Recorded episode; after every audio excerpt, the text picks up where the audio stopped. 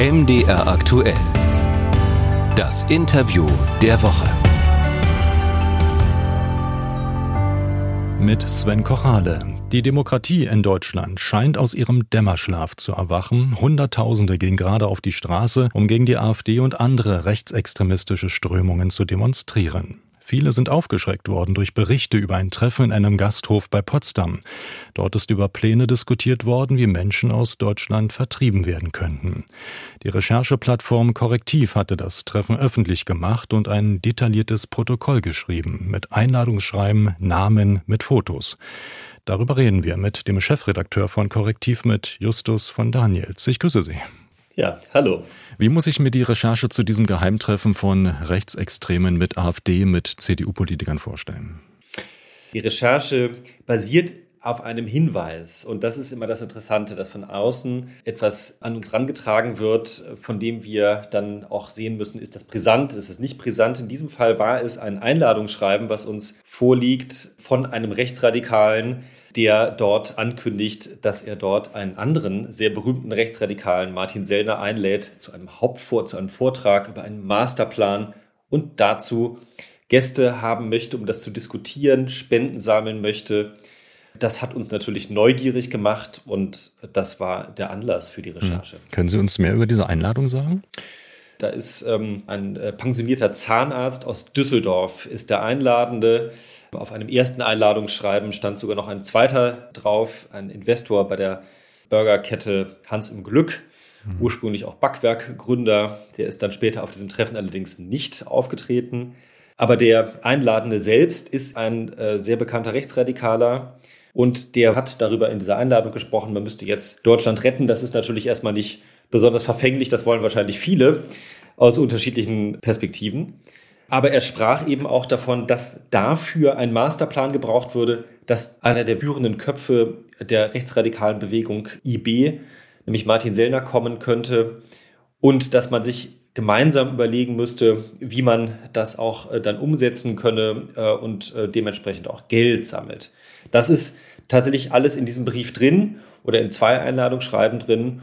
Und das ist, da ist im Grunde schon ganz viel angelegt gewesen, was dann in dem Treffen auch passiert ist. Und äh, da sind Sie in der Redaktion hellhörig geworden, hatten gleich die Vermutung, dass äh, dieses Einladungsschreiben nicht für die Öffentlichkeit äh, bestimmt war? Das war offensichtlich. Ähm, also er hat in dem Brief auch schon darüber geschrieben, dass es ein sehr vertrauenswürdiges Treffen ist, ein kleiner Kreis. Da wurde dann über Threema, teilweise wurden Kommunikationswege angeboten. Also das war schon ein sehr vertrauliches Treffen, was jetzt nicht an die große Glocke gehängt wurde. Ja. Mhm. Aus äh, welcher Ecke, können Sie das sagen, kam der Hinweis auf ein solches Treffen mit dieser Einladung? Das kann ich natürlich nicht sagen. Wir schützen unsere Quellen. Wenn uns jemand brisante Hinweise gibt, dann tut das jemand auch in dem Bewusstsein, dass er oder sie sich damit auch in Gefahr begibt. Ja, wenn das dann vielleicht gegenüber diesem Kreis raus käme, dann kann es natürlich sein, dass äh, diese Person etwas zustößen könnte. Und deswegen schützen wir das. Hm. Wir haben es aber vorliegen. Es gibt sogar, es kursiert auf Twitter, glaube ich, sogar eine Kopie dieses Briefes. Also insofern ist das belegt. Was ist dann bei Ihnen äh, daraufhin passiert? Wie muss ich mir die Diskussionen vorstellen über die Frage, wie Sie damit umgehen, was Sie daraus machen? Ja, das war natürlich total spannend, auch für uns zu sehen, da passiert offenbar etwas, was wir aus anderen Recherchen schon wissen. Also, dass es ähm, reiche private Unterstützer der rechten oder rechtsradikalen Szene gibt, bis hin zu Spendenaffären, dann äh, auch hin zur AfD. Dass man hier aber die Möglichkeit hatte, so nah mal dabei zu sein, um auch mal zu schauen, worüber sprechen die genau und wer trifft sich da? Das war für uns schon ein Punkt, wo wir als Investigativjournalisten gesagt haben, da möchten wir mehr darüber wissen, weil die Öffentlichkeit natürlich auch ein Recht äh, hat, sowas zu erfahren, wenn es denn um fragwürdige, brisante Inhalte geht. Wir wussten ja, wann und wo es stattfinden wird, dass wir dann alles dafür getan haben, zu sagen, wie kommen wir da möglichst nah ran. Da hat sich dann jemand freiwillig äh, erklärt, aus ihrem Redaktionsteam dorthin zu gehen und zu sagen, da nehme ich gerne mal teil. Unter welchen Umständen auch immer? Ja, es war eben ein Landhotel und wir haben, wir haben im Grunde das gemacht, was man erstmal so tut, wenn man äh, Sachen rauskriegen möchte. Wir haben erstmal überlegt, kann man sich da einbuchen, kann man da eine Reservierung machen, auch in dem Zeitraum. Das war möglich. Und das haben wir natürlich auch gleich genutzt. Und dann ist ein Reporter auch dort vor Ort gewesen und konnte sich dann auch ein eigenes Bild machen. Das war auch wichtig, um auch zu sehen, wer ist da, wer ist über den Zeitraum auch da. Also wer kommt da nicht zwischendurch mal an und fährt vielleicht nach einer Stunde wieder, sondern ist dann auch ähm, über den Tag anwesend. Und das war für uns natürlich wichtig, um auch ähm, zu merken, was, was für eine Atmosphäre findet das statt. Hm. Da reden wir gleich noch ein bisschen drüber. Der Reporter hat sich dann ganz normal als Gast dann gemeldet und ist eingecheckt worden? Genau, äh, genau. Unter einem anderen Namen ist er dann eingecheckt. Wir müssen uns ja nicht äh, sofort zu erkennen geben, weil wir auch wussten, dass die Hotelbetreiber diesem Kreis vermutlich nahestanden. Also es ist jetzt auch bekannt, dass in diesem Hotel schon auch andere Treffen stattgefunden haben rechter oder rechtsradikaler Kreise. Deswegen gab es Vermutung, dass man da ein bisschen vorsichtig sein muss. Aber genau, der ist dann da eingecheckt und war dann dort äh, eine Zeit lang Hotelgast. Und du saß dann in der Lobby und hat geschaut, wer da so ins Hotel kommt und äh, wie wer dazu zu ordnen sei? Ja, man muss sich das vorstellen wie so ein kleines Landhotel, äh, das eigentlich alles, wo alles erstmal offen oder vieles offen zugänglich ist. Das heißt, man hat da so gemeinsamen Frühstücksraum und es gibt dann so einen Lobbybereich, wo es der so wohnzimmerartig ist und das ist alles eigentlich so gestaltet, dass man da relativ viel mitbekommt. Und man sieht natürlich auch, wer kommt rein, wer kommt raus, konnte schon auch Spaziergänge machen und dann auch von außen so ein bisschen gucken, wer fährt da vor, wie fühlt sich der Parkplatz. Hm. Und Sie haben dann Fotos gemacht oder machen lassen oder? Genau, wir haben dann das so organisiert, dass wir von außen auch in der Lage waren, Bilder zu machen. Das war für uns wichtig, weil wir dachten, wenn es denn brisant ist und wenn da Inhalte besprochen werden, die an die Öffentlichkeit gehören, dann müssen wir natürlich irgendwie auch uns vergewissern, wer, wer wirklich da war, um das auch zu verifizieren. Das heißt, wir haben dann auch Bilder gemacht äh, von außen, äh, um zu sehen, wer kommt rein und auch ähm, wer ist dann in diesem Hotel dann oder in diesem Besprechungsraum dann anwesend. Das ist ähm, auch gesichert, da ist abgeglichen worden. Also die Bilder, die gibt es, die Beschreibungen, die gibt es. Die Frage ist nur, wie dicht dran waren Sie tatsächlich an den Gesprächen, die stattgefunden haben? dicht genug dran, um sagen zu können, äh, das, was wir zitieren, das ist auch so gesagt worden. Auch da muss ich tatsächlich auf den Quellenschutz verweisen oder kann ich das auch guten Gewissens tun. Auch da ist der Kreis derjenigen, die dort waren, begrenzt, dass wir da äh, unsere Quellen schützen. Man muss vielleicht auch eins sehen, wenn man so recherchiert, dann bekommt man bestimmte Dinge, bestimmte Belege äh, geliefert oder sieht bestimmte Belege und konfrontiert natürlich diejenigen, über die man berichtet, auch im Vorhinein. Also bevor wir veröffentlichen, sie mit dem, und das haben wir auch getan. Also die Belege, und, die aus den Gesprächen heraus an Sie dann äh, weitergegeben worden sind? Zitate aus den Gesprächen, die, die wir, genau, von denen wir wussten.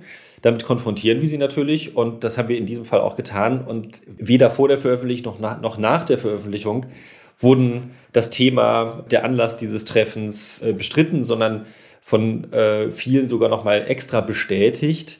Also insofern gibt es gar keinen Grund daran zu zweifeln, dass über dieses Thema der, na, wie, es, wie Sie es dort genannt haben, der Remigration, mhm. aber auch im Endeffekt dann der Vertreibung von potenziell wirklich Millionen Menschen, dass darüber gesprochen wurde und vor allen Dingen, dass darüber gesprochen wurde, wie ein bestimmtes rechtsradikales Konzept, so muss man es tatsächlich nennen, umgesetzt werden könnte in der Politik, sollte ähm, die AfD eine Machtoption haben. Das ist, glaube ich, der Kern dieses Treffens und dieser Kern wurde tatsächlich von keiner Seite bestritten. Hm. Was wollen Sie denn heute sagen mit ein paar Tagen Abstand? Was ist so die Quintessenz des Inhaltes dieser Gespräche, die da stattgefunden haben, nach dem, was Sie wissen? Was ist da tatsächlich an Remigrationsplänen besprochen worden? Der Hauptredner war eben der Martin Sellner, der sein Konzept vorgestellt hat. Und sein Konzept ist an sich auch nicht neu. Also österreichischer Rechtsextremist im Kopf der ähm, identitären Bewegung dort. Genau. Und er hat darüber gesprochen, dass es mehrere Gruppen gibt, die aus Deutschland sozusagen äh, verdrängt werden sollen.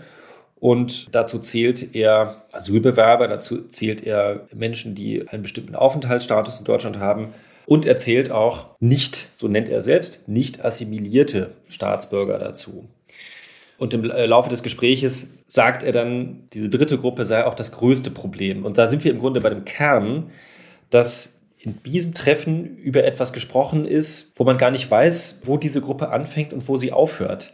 Und es auch darüber gesprochen wurde, ganz explizit, wie man denn auch Staatsbürgern, die einem nicht passen, so muss man es ja nennen, das Nichtwort nicht assimiliert ist ja ein offenes Wort. Wer wer bestimmt denn, wer das sein soll, wie man das, wie man das organisieren könnte. Und in der Quintessenz geht es tatsächlich darum zu überlegen, wie dieses Konzept nachher im Rahmen des Grundgesetzes ausgeführt werden könnte. Also die Menschen, die dort sitzen, machen sich Gedanken darüber, äh, und reden auch ganz offen darüber, wie das denn nun ist. Also wie kriegt man die Menschen am besten raus?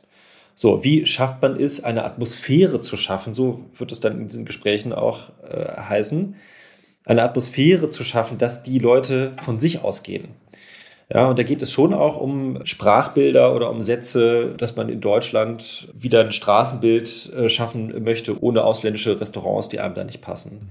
Also vieles wird gar nicht explizit ausgesprochen, aber es geht immer wieder um die Frage, eine große Menge an Menschen aus Deutschland zu drängen und immer auch die Offenheit zu haben, zu überlegen, okay, wie viele sollen es denn sein und welche sollen es denn sein? Das lassen sie offen und das ist eigentlich das Brisante. Sie hören das Interview der Woche bei MDR aktuell mit dem Chefredakteur des Recherchenetzwerkes Korrektiv mit Justus von Daniels. Wie aber gehen Sie mit der Kritik um, die es nach den Recherchen ja reichlich äh, gegeben hat, dass ja gar keine belastbaren Belege vorgelegt werden könnten Ihrerseits? Wir hören mal zum Beispiel die AfD und in dem Falle den parlamentarischen Geschäftsführer der Bundestagsfraktion Bernd Baumann. Der hat von diesem Treffen, über das wir jetzt gerade reden, einen ganz anderen Eindruck. Ähm, er sagte vor einigen Tagen im ZDF, ZDF. Das waren 20 bis 25 Geschäftsleute und wir hatten die, die eingeladen haben. Die haben diesmal politische Gäste eingeladen, vier von der CDU, vier von der AfD, zwei von der Werteunion.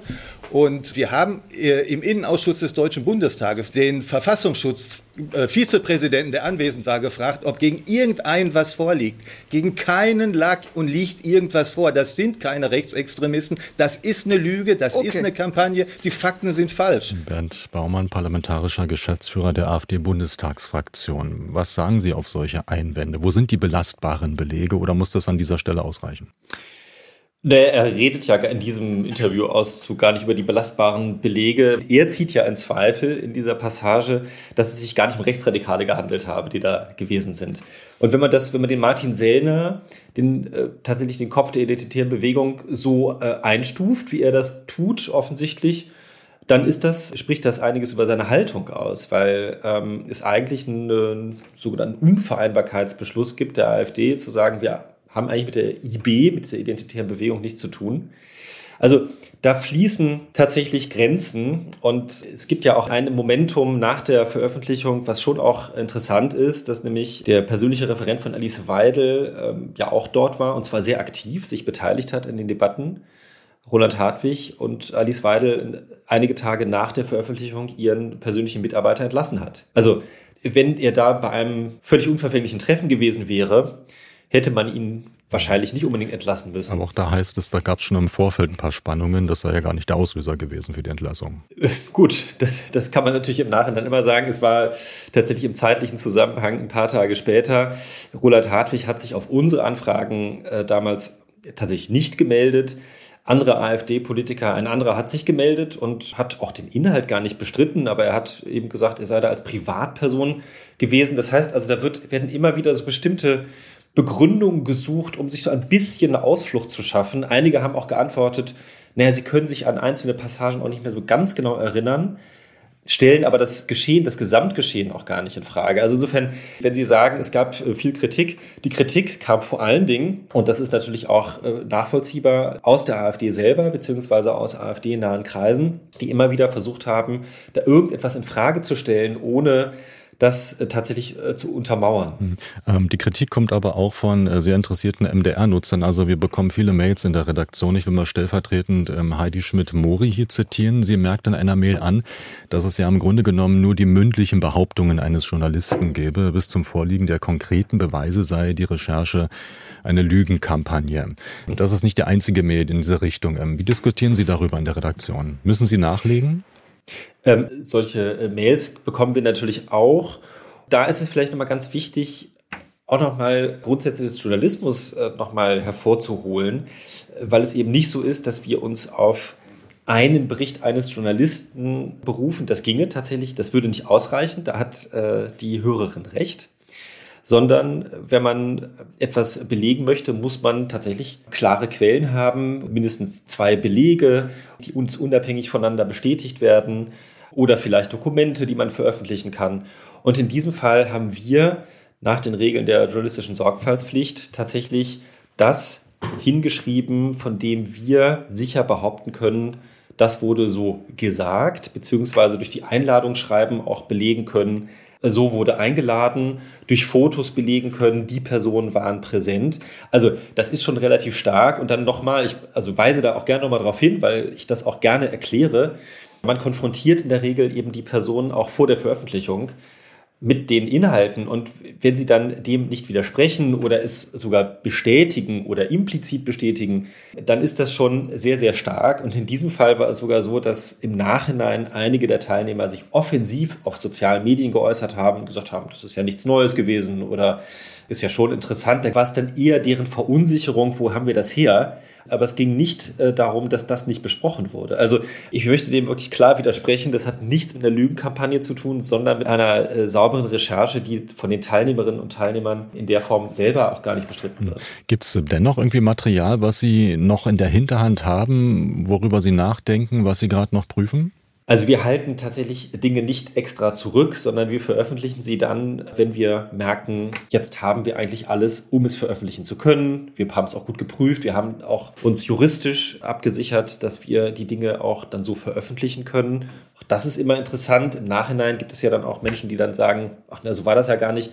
Und dann äh, wird auch schnell mal gegen ein Medium geklagt, auf Unterlassung, also dass dann irgendwelche Sachen aus dem Netz genommen werden. Das ist in unserem Fall ja nicht passiert. Da hat sich auch keiner, zum Beispiel der hochrangigen AfD-Politiker, die da waren, gegen unseren Text zur Wehr gesetzt. Hm. Die AfD behauptet, ähm, dass sie sogar Stasi-Methoden angewendet hätten. Linke Aktivisten, die Boote gemietet hätten, den Tagungsraum verwandt hätten. Von Tino Kropala ist das zum Beispiel ähm, zu hören. Ist da was dran? Ja, also dass äh, Tino Kropala äh, solche Worte wählt, äh, wundert mich natürlich nicht. Der ist natürlich eh populistisch unterwegs. Wir sind keine linken Aktivisten, wir sind tatsächlich äh, sorgfältig arbeitende Journalisten. Wir haben vor einigen Jahren den Cum-Ex-Skandal maßgeblich aufgedeckt. Das ist ein sehr, sehr breites Spektrum und da sind diese Angriffe tatsächlich auch viel Parteigeklapper und äh, gerade von Herrn Kropala. Und äh, die, Ihre Recherchen betreffen dann sowohl den extremistischen rechten Rand als auch den extremistischen linken Rand oder wo machen Sie da Grenzen oder Unterschiede? Wir beschäftigen uns mit einer ganzen Fülle von Themen. Wir beschäftigen uns vor allen Dingen damit, was uns Bürgerinnen und Bürger direkt betrifft. Das können Folgen der Klimakatastrophe sein, das kann ein Skandal in einem kommunalen Unternehmen sein, das können politisch-wirtschaftliche Verstrickungen sein von Politikern in der Gazprom-Lobby. Auch darüber haben wir recherchiert. Also das geht ganz breit. Und hier geht es nicht darum, ob man jetzt links- oder rechtsextremistische Gruppierungen hinterher recherchiert, sondern dass es ja darum geht, dass wir hier eine Partei haben, die einen sehr hohen Zulauf hat und wo es darum geht zu zeigen, welcher Kern steckt auch in dieser Partei. Einer dieser Kerne, bei dem geht es darum, dass Menschen aus dem Land gebracht werden sollen. Und in diesem Treffen wird nichts Neues behauptet. Dass die AfD Millionen von Menschen aus dem Land haben will, ist an sich nichts Neues. Was neu ist, ist die Breite dessen, was die wirklich vorhaben. Es gibt auch den Europaspitzenkandidaten der AfD, Maximilian Krah, der ein Buch geschrieben hat, in dem er ganz offen darüber schreibt, dass es darauf ankomme, nachher 10, 15, 20 Millionen Menschen aus dem Land zu bringen. Es gibt Björn Höcke, der jetzt gerade kürzlich in einem YouTube-Video darüber sprach, dass Deutschland einen Bevölkerungsschwund von 30 Prozent aushält. Also jeder, der ein bisschen denken kann, kann sich ja vorstellen, was er damit meint mit Bevölkerungsschwund. Ist möglicherweise nicht viel Neues äh, inhaltlich bei diesem Gespräch in Potsdam ähm, zu erleben gewesen. Und dennoch haben ja gerade diese Recherchen viel bewirkt in Deutschland. Also diese Großdemonstrationen, die wir gerade erleben. Inwieweit hat sich da Ihr Redaktionsalltag jetzt auch gewandelt oder merken Sie, dass Sie etwas ähm, bewirken? Gibt es neue Ansätze möglicherweise, die an Sie herangetragen worden sind? In erster Linie ist es natürlich auch für uns ziemlich unglaublich gewesen zu sehen, welchen Anlass äh, unsere Recherche geboten hat. Offensichtlich gab es sehr, sehr viele Menschen im Land, die auch einen Anlass suchten, um sich auszudrücken, um ihrem Wunsch auch Ausdruck zu verleihen, irgendwie für eine starke Demokratie, für eine offene Gesellschaft einzustehen. Das sind ja sehr unmittelbare Demonstrationen. Und das hat uns natürlich erstmal auch eine Aufmerksamkeit gebracht, die enorm ist. Natürlich auch auf der negativen Seite. Es gibt auch Drohungen, Bedrohungen. Es gibt sehr viele Mails, die uns erreichen, die uns beschimpfen. Es gibt auf der anderen Seite unglaublich viel Unterstützung. Und wir bekommen jetzt mittlerweile auch viele weitere Hinweise, die, und das muss man dann eben auch sagen, alle in eine ähnliche Richtung gehen. Also es ist jetzt nicht so, dass da jetzt ganz viel Kritik kommt sagt, das war ja gar nicht so, sondern es gibt eher Leute, die sagen, ja, ich habe da ganz was ähnliches gesehen, gehört, mitbekommen und da werden wir natürlich weiter recherchieren. Was jetzt politisch passiert, ist es erstmal interessant. Wir haben erstmal die Europawahl und viele Kommunalwahlen vor uns und dann eben die drei Landtagswahlen in äh, Brandenburg, Sachsen und Thüringen. Und klar werden wir auch sehr genau beobachten, was sich da entwickelt, inwiefern da diese jetzigen, doch sehr spontanen Demonstrationen äh, führen die dazu, dass sich die Menschen jetzt auch über einen längeren Zeitraum intensiver mit der Frage beschäftigen, was bedeutet denn Demokratie für uns? Welche Partei steht denn am ehesten für die Werte, die ich als Bürgerin, als Bürger vertrete, von denen ich mir wünsche, dass diese Politik umgesetzt wird? Und wenn das passiert, ist das natürlich ein toller Effekt. Wenn es gut läuft, dann setzen diese jetzigen Demonstrationen etwas in Gang, was uns wieder ein stärkeres demokratisches Bewusstsein näher bringt. Sagt der Chefredakteur des Recherchenetzwerkes Korrektiv. Danke für das Gespräch, Justus von Daniels. Vielen Dank.